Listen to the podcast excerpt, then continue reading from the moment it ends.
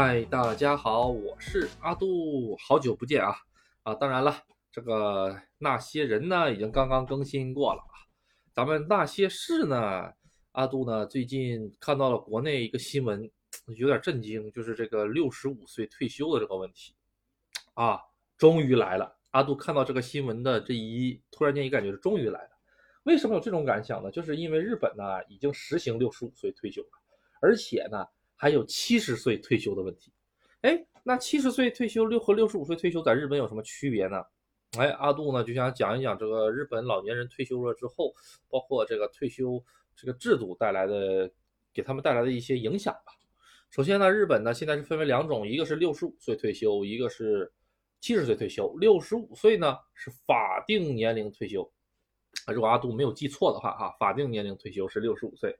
哎，然后呢？七十岁是怎么回事呢？就是说，你如果七十岁退休的时候，你在工作五年不拿了养老金，你到七十岁的时候会多拿百分之四十还是几十的养老金啊？这具体啊都有点忘了，好像是百分之四十养老金吧？哎，这么觉得呢，其实是挺好的，挺划算的。但是前提是什么呢？前提是你对你自己的这个身体的健康程度和这个你能活到多大岁数是有一个预判。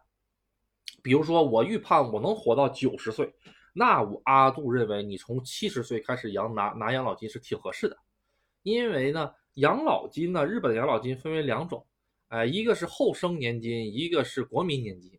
国民年金呢，比后生年金呢，呃，低一些。后生两个字呢，相当于是企业给你交的，哎，这个呢，你这个年金分量比较多，根据你之前工资的这个收入来定。国民年金呢，就相当于咱们中国的这种低保，就是不低保，就是这种最低的这种养老保险，每年给你交个最低档，然后怎么怎么着，怎么怎么着，哎，就相当于是企业和个人，哎，中国的企业和个人养老保险这种感觉似的，哎，准确的说是一模一样吧，啊，然后呢，如果在日本一直有稳定的大公司的工作工作的话，他大概六十五岁，这个假如说。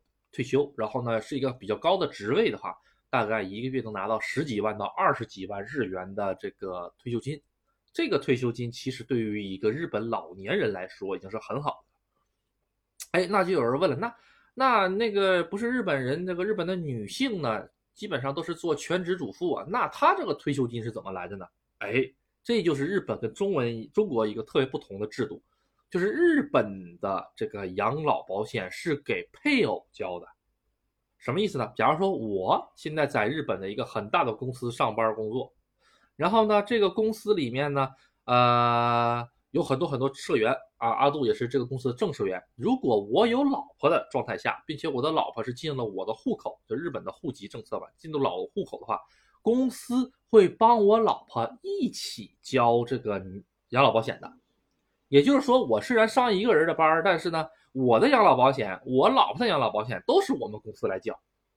哎，所以日本就有一种现象叫做什么呢？就是退休后离婚。为什么要退休后离婚呢？就是很多日本的家庭主妇从二十多岁儿哎，大学毕了业之后呢，然后进入工作的岗位，该待了一年两年之后，不马上结婚了吗？结完婚了之后呢，他们呢就这个。不干活了，哎，然后呢，就开始当全职的家庭主妇。全职的家庭主妇呢是没有这个，呃，工资的嘛，对不对？国家也不给你发工资，那就只能靠你这个老公的公司给你交这个养老保险。哎，这个叫做家族抚养。家族抚养在日本是一个特色的东西，咱们中国是没有，咱们中国是按人头来算的，什么都是按人头来算。但是日本呢，其实是按家庭、按一个世代来算的，对。哎，包括假如说这个家庭里面有个五个孩子的话，那公司呢，好的公司，哎，每个月都会给这些孩子发钱，你这不是阿杜吹，是真的啊。然后呢，呃，比如说这个好，这个日本的大企业的福利好到什么程度？这一家子五口人，假如说五口人吧，三个孩子，两个父母，这五口人里，只要爸爸在里面当一个正社员，哎，当一个普通的正社员，那这一家五口。基本上养活起来没有什么太大问题，就是吃温饱啊，吃饭的也能买得起车，也能买得起房，哎，都不是什么太大问题。而且呢，退了休之后呢，你夫妻两个人都有养老保险。阿杜刚才说的那个现象是什么呢？就是退休了之后离婚的这个现象。就是因为你要是在丈夫退休之前你跟他离婚的话，只能拿到很少很少的钱，知道了吧？因为这个这个是按照家族来走的，是按照这一个家庭来单位来走。但是呢，如果你的丈夫已经退休了，然后已经开始拿到了一笔退休金，日本它有一个一次性退休金的，这一次性退休金可是很多的哦。这一次性退休金呢，将近大概能有个几十万人民币啊，分公司吧，啊，三十万、四十万、五十万、六十万、七十万、八十万人民币，就是一次性给你这么多钱。退休的时候，当然了，你之前的工资越高，工资工作单位越好，这个钱越高。但是也有的单位没有啊，这个是有和没有的区分的，并不是说所有公司都有这个退职金的这个问题。然后，好了，那这个。这个作作为兢兢业业的家庭主妇，工作了这么长时间之后呢，她的这个老公退休了之后，六十五岁退休了之后，她呢也可以领到日本政府领的这个年金了。因为什么呢？因为之前她老公的这个公司一直帮他们两个人缴，准确的说是她跟她老公基本上拿的是一样多的。好了，从这儿开始，这个女的就可以跟这个男的离婚了。离只要离了婚之后，她就不影响这个女性。来来领这个年金，一点都不影响，就是把原来要领的年金劈开，哎，一人一半，然后大家就这么领的。这种现象也是很多很多的啊，叫做这个 “tenengo 离空”，就是那个离了退休了之后离婚的这么一个现象啊。这个中国人可能有点想象不到啊。呃，简单的介绍了一下这个日本的这个六十五岁退休之后，阿杜为什么感觉马上就要来了？因为阿杜，呃，是个九零后。啊，不瞒大家说，我是个九零后。我当我我在日本的时候，我就很好奇他们多大岁数离那个退休，因为阿杜公司里面那个老社员，他就六十几来着，马上就要退休了。然后当时我就问他说：“你想多大岁数退休？”因为我知道从别人嘴里嘴里知道嘛，日本是有六十五和七十是的选择性退休的。他说他可能得七十岁退休。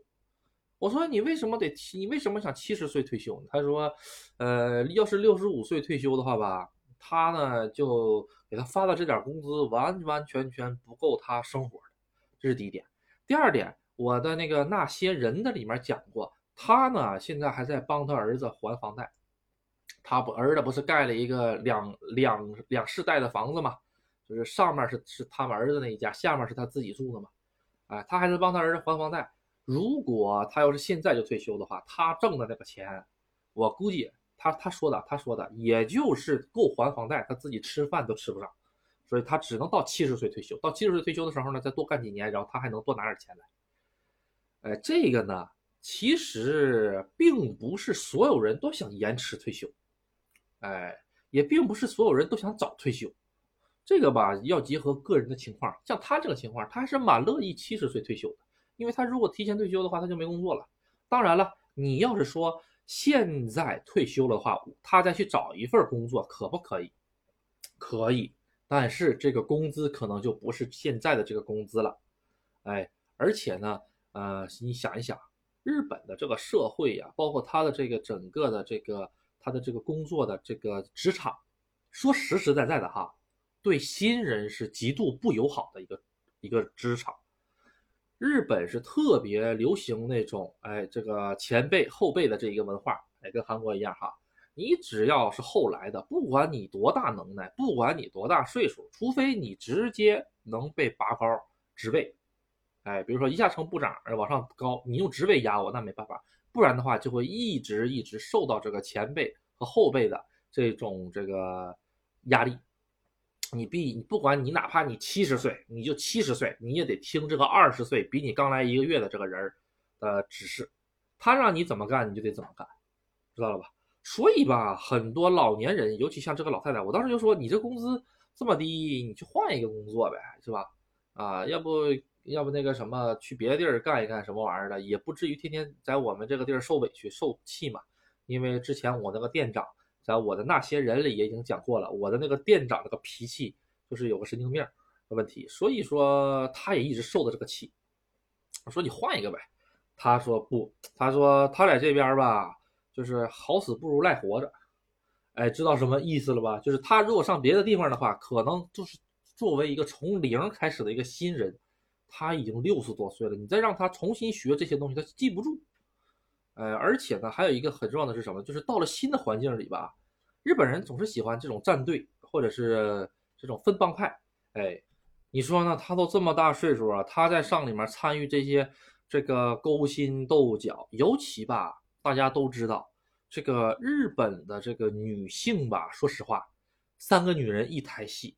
哎，咱们中国这句老话用在日本的这个女性上面更加适合不过了，尤其是上了岁数的那些七那些四十五十六十的，哎，阿杜用一个我的亲身经历来总结一下吧，就是比如说阿杜不是上班吗？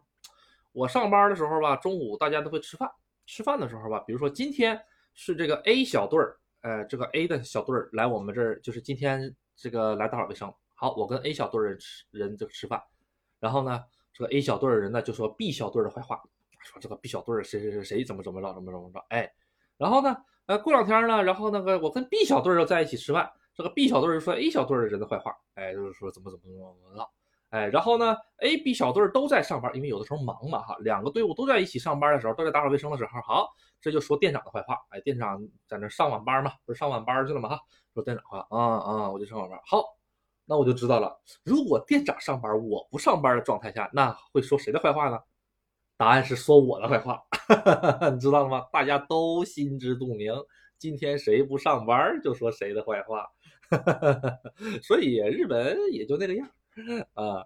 当然，你要是说，哎呀，那阿杜你这个就偏见了，我这上大公司我没遇到这种情况，那阿杜只能跟你说，你可能是没有打入他们内部，你知道吗？当你打入他们内部了之后，这些这些怎么说呢？四十岁呀、五十岁左右的大妈们最喜欢，或者六十岁左右的这些最喜欢什么呢？最喜欢的就是聊八卦。哎呀，他都这么大岁数了，还没有结婚，找不到对象啊什么的。哎呦，哎呀，我看见他那天穿那个鞋，哎呀，怎么找怎么找？哎，你不要认为咱们中国这个大妈喜欢聊八卦，日本大妈也很喜欢聊八卦。哎。所以吧，这个呃很难哎。好，那你就说那个老社员，你说他要是换了一个新的环境去了，从零学，第一他脑子记不住，他经常忘事儿，哎，毕竟年纪在那儿摆着了啊，经常忘事儿，呃，就是干这些善后的事情，我已经干了多少次了，我都已经习惯了，哎，然后大家会经常说，哎呀，还好阿杜在这儿太好了啊，然后哎呀，怎么说呢？嗯，有有些地方嘛。既然你能待得住，那就说明还是一个萝卜一个坑的原理啊，都是这么认为的。就是有的人来了我们酒店干了两个星期就跑，有的人干了一天就跑，有的人干了两天就跑。为什么？他在这个坑他待不住，这就没有办法。有的人能待住呢，他肯定是有某些异于其他人的这个特点，比如说特别能忍耐，哎，或者说呢这个干活特别快，大家都很佩服的。哎，这方面呢就先不赘述了。好，然后阿杜呢再讲回来，就是这个六十五岁退休的这个问题。阿杜已经，我对我自身其实是有一个很全面的了解。我呢，其实我能活到七十五岁，我就很开心了。阿杜活到七十五岁的时候，那都二零几几年了，二零五零年之后的事情了，是吧？呃，二零六零年的事儿了。所以那个时候的医疗啊，什么玩意儿的，我预估着我也就是能活个七十五到八十，那是最多最多了。因为家族史在那摆着呢嘛，是吧？如果你的家族史里有那种能活一百岁的超长哎年纪的这种人的存在，那你肯定就继承他这方面的基因，那你肯定也有，基本都是这样的嘛。哎，你看这一个村里全都是长寿的老人，个个九十岁，那就没有七十岁就那个什么的，是吧？哎，其实一样，所以阿杜呢总结了一下子，我也就是这个样子。所以我呢，呃，能六十五岁退休就六十五岁休，能六十岁退休就六十岁退休。我可是不想，嗯，这个怎么说呢？工作到工作到退休的这个这个保险金还没有拿到手，我这就人就没了，那就太不划算。而且吧，呃，阿杜感觉，呃，退休金其实是用来保障自己的，对吧？但是呢，有的时候吧，有如果掌握了一些能够怎么说呢，就是活到老，呃，然后呢，并且能够教到老的，或者不是教到老，就是用到老，靠这个靠这个手艺能吃饭吃到老的一个技能的话，这是最好不过的。比如说什么呢？电工，哎，这个电工阿杜认为是能能干到老的，只要物理法则不变，他就能他就能他就能干到老。虽然以后可能是没有力气干了哈，六十岁七十岁可能没有力气干了哈，但是在日本六六十岁七十岁的电工特别受欢迎。为什么？因为年轻电工，电工实际上是有一个需要特别专业的技术和一个比较长年限的一个什么呢？工作经验的一个工作。尤其就是医生啊、大夫啊、啊老师啊这类的行业，阿杜都是认为年纪越大越好，所以阿杜呢尽量。哎，让自己学一门手艺，哪怕是日语啊，或者是什么东西好啊，让自己老了之后，哎，也有一门手艺能吃个饭，就跟那个谁似的，哎，大家不知道知不知道？就是每个小区门口，哎，或者每个社区附近，都有一个修鞋匠，年纪啊比较大，头发花白，或者是一看就七十岁、六十岁、七十岁，人家就靠这一个修鞋的这个手艺，他就能混口饭吃。混口饭吃就是饿不死，那家庭说咱说不好听，家庭要是不行的话，咱混个低保，再再出来讨口饭吃，饿不死。阿杜觉得，如果到老了能有能有这种就可以。虽然生活质量哈，在我的各位听众中听感觉的话，哎，可能生活质量太低了。但是我觉得，如果能到了那个程度的话，也就可以了，饿不死就行，自食其力，饿不死，我觉得就可以了。哎，不靠不依靠其他人。好，这这个是阿杜想讲一讲咱们日本。日本，你说这些老年人干什么玩意儿呢？啊，阿杜之前在哪一期的节目里讲过啊？因为现在节目太多了，而且跑的太厉害了，我已经不记得是哪一期了。就是如果日本老年人过了七十岁，干什么工作？哎，过了七十岁呢，基本上就是去当道路引导员去了。哎，穿个反光马甲，那左手一个棒，右手一个棒，闪光那样的啊，风里雨里，哎。奥特莱斯门口，哎，引导车辆站一天给多少钱呢？给一万二，哎，给一万二呢，包吃包住，哎，然后呢是小队的形式，三五个人组成个小队，到处游击作战。这游击作战只是阿杜的一个形象啊。比如说，哎，这个星期奥特莱斯打折扣，好，然后呢，大家大家都知道的嘛。比如说过年这两天，过年这两天啊，奥特莱斯打折扣，打特别狠。从东京啊各个地方来的人都往这蜂拥而至。好，那我们就需要五个班儿，就需要五组人来在五个停车场门口，分别由有主人来引导车辆。好，然后他们呢，他们不是住在我们村里的，他们可能是从岩手县来的。什么叫岩手县？就是那些欠发达地区，呵 呵没有奥特莱斯的地方，他们组个团过来，哎，几个人开个小面包，咕噜咕噜咕噜过来，过来了之后呢，在这干一个星期，干一个星期。然后呢，可能是因为是过年期间嘛，工资高，干一个星期给个十万，给个十五万这个样。干完了这个星期之后，咕咕咕就走了，就回去回去了，就回岩手县了。这个就跟那个农忙的时候，哎，上外面去找那些人帮他割麦子那种感觉很像很像，哎，就是那种感觉。哎，只不过他们的工种不一样，不是割麦子，是交通引导员。哎，好，这种类型的就是这种游击队形式的，在日本实际上很多的。不光这个交通引导员，还有什么办干工地的？哎，那你说七十多岁干上工地干什么玩意儿啊？哎，上工地还当交通引导员？哎，开玩笑了啊，真的啊，基本上呢，干工上工地还是当交通引导员。除了交通引导员之外呢，还能干一些其他的，比如说啊，开挖掘机。在日本开挖掘机，我跟你说，可是真正的一个高薪工作，因为挖掘机是需要证的，咱们中国无所谓。啊，有没有证没有人追究你责任，对不对？啊，日本开挖掘机也是要证的，大概一天两到三万日元。哇，这这一天两到三万日元多少钱啊？一天一千到一千五百块钱人民币，开一天挖掘机。啊，当然了，他们这个工资是不包底的，而且是下雨就没有了。呃，然后他们也有一些岁数大的在里面开，因为挖掘机这东西多少年了嘛，岁数大的反而好，呃，经验充足嘛。日本的挖掘机呢，小挖掘机偏多，特别特别小。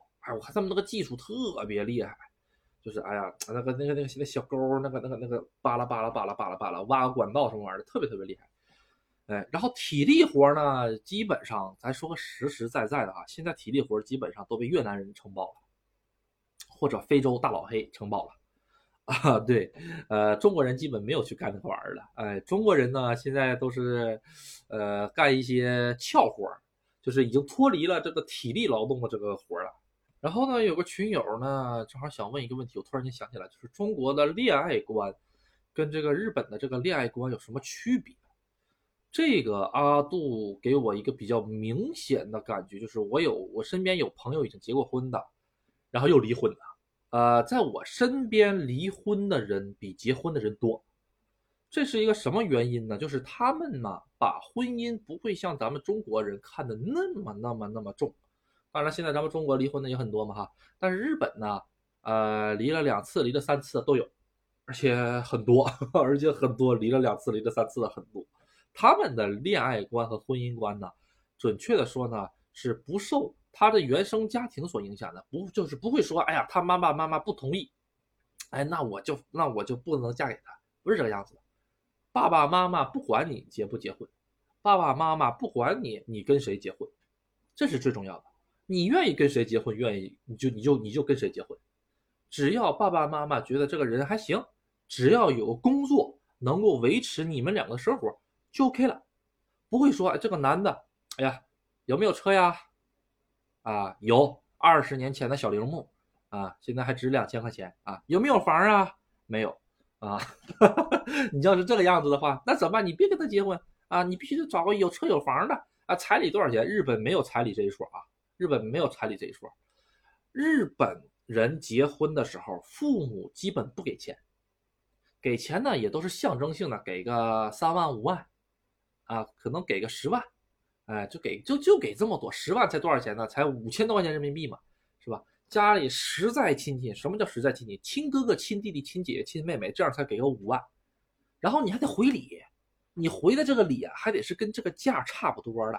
你哥哥给你五万块钱，亲哥哥哈，给你五万块钱，这个随的这个礼，你就得回一个五万块钱的东西回给人家，不是说这个钱就给你了，不是这个样子。人家是这样，你呢去参加婚礼，然后呢？然后呢，人家会给你一个礼单，这个礼单就是上面有东西，你自己选，你想要什么？比如说，我就随了一万，哎，这个哈密瓜不错，哎，这个葡萄也不错，好，哈密瓜、葡萄正好加起一万，行，你给我来个这玩意儿吧，好了就可以了。然后人家 到时候，然后就把这哈密瓜和这个葡萄就就寄到你们家里了，是这种感觉，谁也不欠谁的，哎，人情薄，这样好，其实这样人好，呃，咱们中国其实就是人情太太厚了。啊，有的时候吧，嗯，人情社会嘛，当然日本也是人情社会，但是呢，他这个人情跟中国不一样，他们那个人情基本都是特别高的人情，人人情，比如说你救过我的命，我救过你的命，啊，你爸爸救过我我的命，哎，就这种感觉。但是你要是像普通的那种，哎呀，那个就是，哎呀，你这个结婚我随个礼你就欠我人情，这样是基本没有。日本人特别忌讳这个东西，就是如果他感觉。哎呀，我欠你人情了，那他会想办法赶紧补上，哪怕是比你给他的东西多，也要把这个赶紧补上，要不然他会觉得这是一件很麻烦的事情，很麻烦的事情。记住了，是很麻烦。为什么？他会觉得，哎，我一直欠你个人情，多麻烦呢？到时候我在你面前还得低三下四，或者怎么怎么着，还得察言观色，多多费劲。所以他宁可多花钱把这个人情给补上，他也不愿意这么干。哎，然后呢，现在的年轻人就更忌讳这个东西，所以就全 A A 制。哎，不要跟我提谁请客，哎，谁请客我都不去，A A 我才去。哎，当然了，这个里面 A A 的话，也有一方面情况就是大家都没钱，哎，这个因素也有啊。但是呢，阿杜说的这个人情这方面呢，也有啊。好，咱们扯回来，扯到恋爱观。恋爱观的时候呢，就是主要还是发自内心的喜欢，跟咱们中国的这种物欲的这种感觉是不一样的。比如说，哎，我男朋友有宝马。哎，然后有什么什么什么？哎呀，这个宁可骑在宝马后边，这个呃，宁可在宝马里哭，也不在自行车上笑，就这种感觉吧。这是当年一个很有名的人说的嘛，哈。这种观念吧，在日本里也有拜金的人，有的。哎，这个话题我以前跟一个日本人讲过这个问题，谈过拜金的这个问题，就是目前中国拜金的这个问题谈过。他跟我说，以前的八十年代的日本也是这种感觉。七十年代、八十年代的日本也跟中国现在很像，也拜金。但是呢，当大家的工资已经能达到所有东西都买得起的状态，什么意思呢？日本的 LV 啊，LV 那个包吧，就是那个水桶包，呃，二十多万日元，一个月工资就能买一个。你 LV 如果达到一个月工资就能买一个这种程度的话，你还会去找那个男朋友让男朋友给你买吗？不会呀。当然了，刨出一些个别例外啊，就是说，如果整个经济水平达到一定程度了之后，我想要的东西都可以通过我自己努力而来买的话，就不需要这个拜金的这个感觉了。现在的问题是什么？现在的问题就是咱们贫富差距太大，你不拜金，你得不到这个东西，理解了吧？所以吧，就是日本那个人，那个人也跟我说过，他说五十多岁的一个人，他也说过，说现在中国不就是拜金社会吗？我也不知道他是从哪知道的哈，他就说，哎。中国现在不也拜金社会吗？其实日本七八十年代的时候也是一样的社会，只不过现在呢，大家都发展了。然后呢，当你发，当你社会发展到一定程度了之后，哎，慢慢慢慢慢慢的呢，这个整个社会的这个气氛就会发生改变。就是拜金的这帮人，要么就已经拜完了，要么就已经不在了。哎，所以这个事儿慢慢慢慢就好了。主要还是跟这个收入有关系，有很大的关系。阿杜觉得哈，好，但是呢，这方面的呢。阿杜只是自己的见解，如果你有什么高见的话，啊，呃，你可以在评论区和平的打出来啊，没事儿只要是负面的留言，阿杜会一切删掉的。阿杜就是这么自信。好，好，插条广告啊，如果呢想这个学习日语呢口语这方面的话呢，可以来找我啊，啊，日语全包啊，考级、考证、留学、口语、面试什么都行，只要跟日语有关系的什么都行。毕竟阿杜也得混口饭吃嘛，是吧？嗯，好，谢谢喜马拉雅大大给我这个展现自我的机会哈。好，咱们继续说回来这个恋爱观、婚姻观啊。日本的恋爱观吧，小姑娘这一代的，就年轻的女孩这一代的话呢，对钱这个概念其实是比较薄弱。当然，也有很多喜欢买名牌包的，哎，我要这个，我要那个，专门去找爸爸的，哎，找这个干爸爸的，这样的也有啊。但是这个样子的人呢，只是占一部分，不会说是这个样子的人呢，把整个社会风气都给搅坏。这个倒是没有啊。他们更多的呢，其实是兴趣爱好，这是第一个兴趣爱好。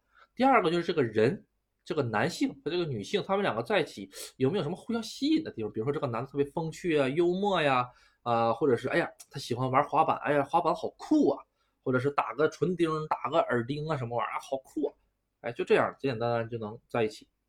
恋爱阶段呢，还是比较单纯的，哎，比较甜蜜美好。但是说真的，到了结婚的这个阶段呢，就像阿杜刚才所说的，主要是两个人喜不喜欢。第一，第二，这个男人能不能把这个家担起来？把这个家担起来，并不是说他要他要他要有一份多么好的工作，而是说他有没有这个上进心。女方其实更看这个东西。当然，也有一些人说，比如说你年薪必须得高于多少万。我才会嫁给你，阿杜是这么觉得的。在不同的地方吧，呃，他有不同的经济标准。比如说东京，哎，五百万以上，哎的话，哎，这个相亲的话才是能够够够够这个格的。这样人也也是也是有的，必须你年薪五百万日元以上，我才会跟你交往。这样的人也是有的，跟你结婚，这样人也是有的。呃，但是呢，主要是分地方。来说的，因为东京的这个整个物价呀，整个各个方面其实是比别的地方要高一些的。你要是在我们这个村儿里的话呢，其实三百万到四百万，四百万左右吧，四百万左右的年收就被认为是比较高的年收了。哎，三百万呢是大家一个普通的一个标准。哎，两百多万呢就是低保了。啊，对，其实过三百多万之后，刚刚过三百多万。啊顺便插一句，刚刚过三百多万的话，就是达到了永住的收入标准，就是过三百多万，你就可以达到永住的标准了。啊，对，就这么一个问题。好，然后呢，结婚姻观、价值观呢？婚姻观说一下吧。婚姻观就是后婚姻观。阿杜说的，什么叫后婚姻观呢？前期结完婚了之后，这些喜悦什么都不说。假如说真的闹了要离婚那一步，日本离婚结婚特别简单，没有结婚证，没有离婚证，一张纸。啪啪把你的姓名，把我的姓名，把家庭住址写吧写吧，签个字，啪摁个盖章，送到这个市一所，就是政府的一个小箱子里，啪塞进去就行了。哎，要是有人的话就给人，没有人就塞进去就行了。好，你就算登记结束了，知道了吗？然后呢，有的人呢他会赶日子结婚。什么叫赶日子结婚呢？就比如说今天这个号特别好，它不会出现咱们中国这个样子。哎呀，婚姻登记所啊，登记满了，哎呀，预约了，这么多人根本来不及结婚。日本没有，你就拿张纸啪写好了。然后呢，假如说我就想二零二三年一月一号结婚，那好啊，我就二零二三年一月一号把日期写好了。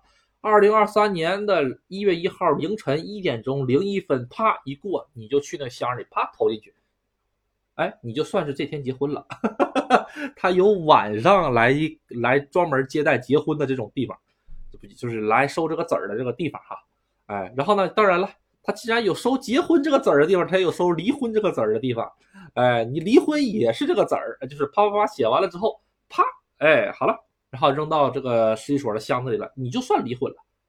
所以说咱们中国是什么呢？还得两个人去什么多嘛？日本不用，就是说，哎，请你在这个上面签字儿，签完字儿，啪，就这就真离婚了。咱们中国的电视剧里讲什么？哎呀，你这个好好的那个什么签个字儿，咱们就离婚了，这都是骗人的。中国是两个人必须去才行，日本是什么呢？日本是不用人去，签了字儿，画好押就可以了。哎，然后。咱们讲一下离了婚什么？现在呢，其实在日本呢，他出轨特别特别多，特别特别平常。呃，因为出轨所导致的这个离婚呢，其实是占整个离婚里面的百分之八十以上的原因。日本，因为大家都知道，他对这个那个那方面是很开放的嘛，是不是？他对性方面是很开放的，然后加之他这个怎么说呢？嗯，文化的开放啊，加上没有那么多的道德上的压力啊。反正父母也不管你爱跟谁结跟谁结，爱跟谁离谁离，无所谓。